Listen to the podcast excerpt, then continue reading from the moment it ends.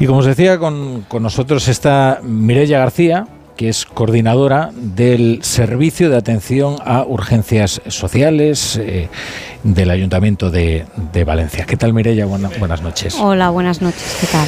Y, y también Esther Moreno, que es psicóloga también del, del SAUS. Hola. ¿Qué tal, Esther? Eh, bueno, supongo que, que, prácticamente no habéis descansado desde ayer. Eh, esto eh, me imagino una actividad eh, agotadora, ¿no? Sí, hemos, hemos descansado muy poquito. Estuvimos ayer desde la tarde hasta la noche. Y bueno, nos hemos ido a casa, pero como te decía, es difícil descansar y desconectar. Entonces, esta mañana hemos vuelto a empezar muy temprano y, y hemos descansado poquito. Llevamos claro. muchas horas de trabajo. Sí, yo creo que las personas que estuvimos atendiendo ayer la emergencia social eh, de nuestro equipo eh, hemos comentado esta mañana y, no habíamos podido dormir pensando un poco en toda la intensidad, en todo el trabajo, en todo el sufrimiento de las personas eh, que se atendieron ayer y, y es difícil conciliar el sueño con todo lo que vivimos. Nosotros ayer pudimos hablar con algunas de esas personas que lo, que lo perdieron todo, las vimos muy desconcertadas, sin saber ni siquiera cuál es el siguiente paso que dar.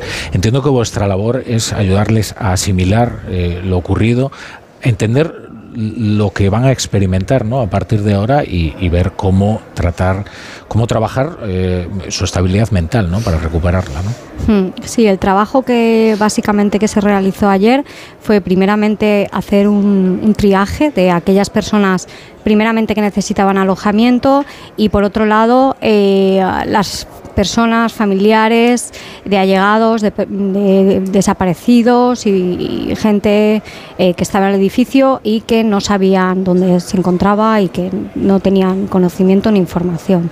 Esa fue la primera labor, ese triaje, atender todas las necesidades, informar, eh, acompañar.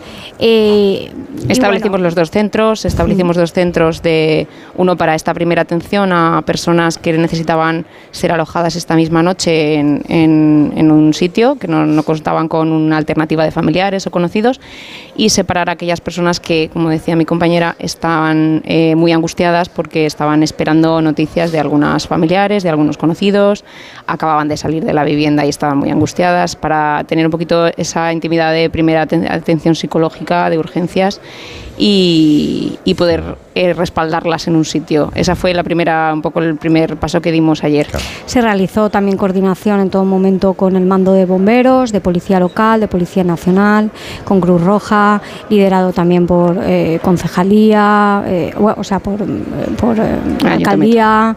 Um, y, y, bueno, luego se pasó, cuando ya se tenía más información, se pasó a informar a los familiares.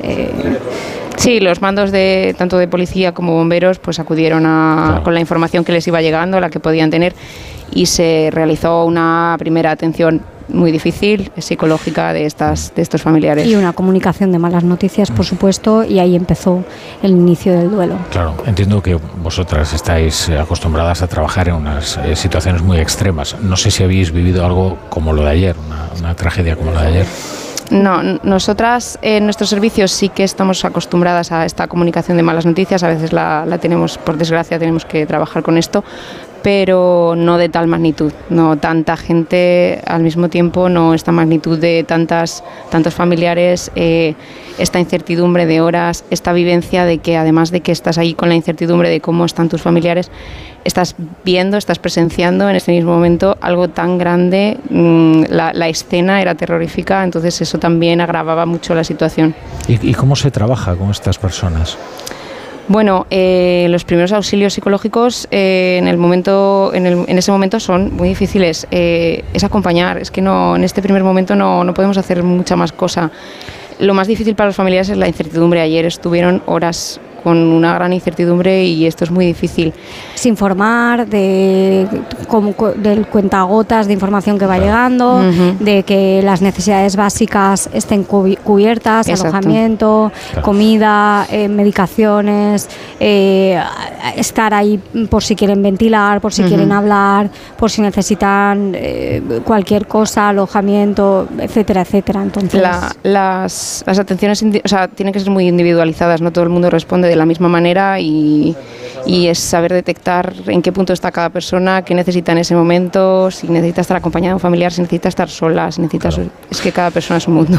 Entiendo que hay una palabra que es terrible, que es la de desaparecido, ¿no? Eh, cuando tratan de localizar a una persona y, no son capaces de, llegar a ella, ¿no? Entiendo que esa incertidumbre es de los peores vacíos que hay, ¿no? Es horrible, mm. esa incertidumbre es horrible. Eh, los familiares ayer estaban muy angustiados en esa espera y, se hizo muy larga, se hizo muy larga esa espera, cada, cada mínimo movimiento que hacíamos se levantaban como buscando una respuesta que, que no llegaba y eso, eso es difícil.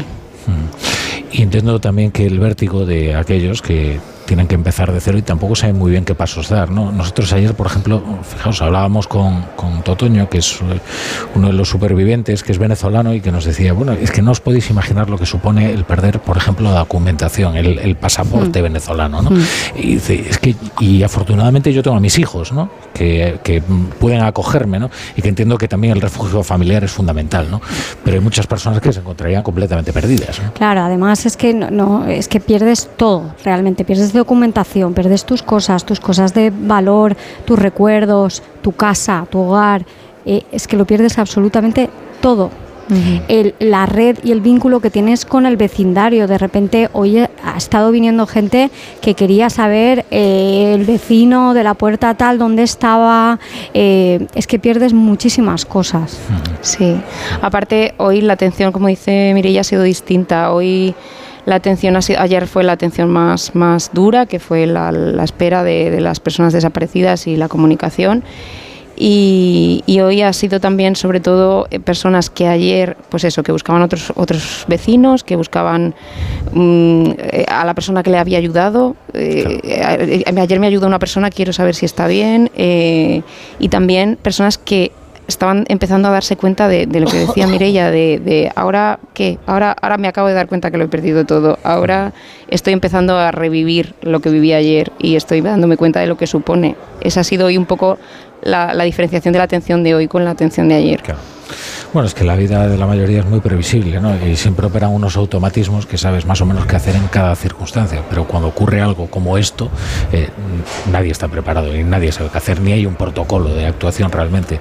Mm. Eh, de ahí que me parece muy interesante eso que dices, bueno, lo que podemos hacer es acompañar acompañar y poco más. Y estar, estar disponibles, eh, ser un poco ese fulcro, ese apoyo de las personas que se acercan a ti y, ya está. Y escuchar. bueno, Esther, Esther os vamos a dejar eh, al menos a ver si podéis descansar un poco y, en cualquier caso os agradezco muchísimo que hayáis estado con nosotros aquí en, en La Brújula y mucho ánimo. Muchas gracias. Gracias. Muchas gracias.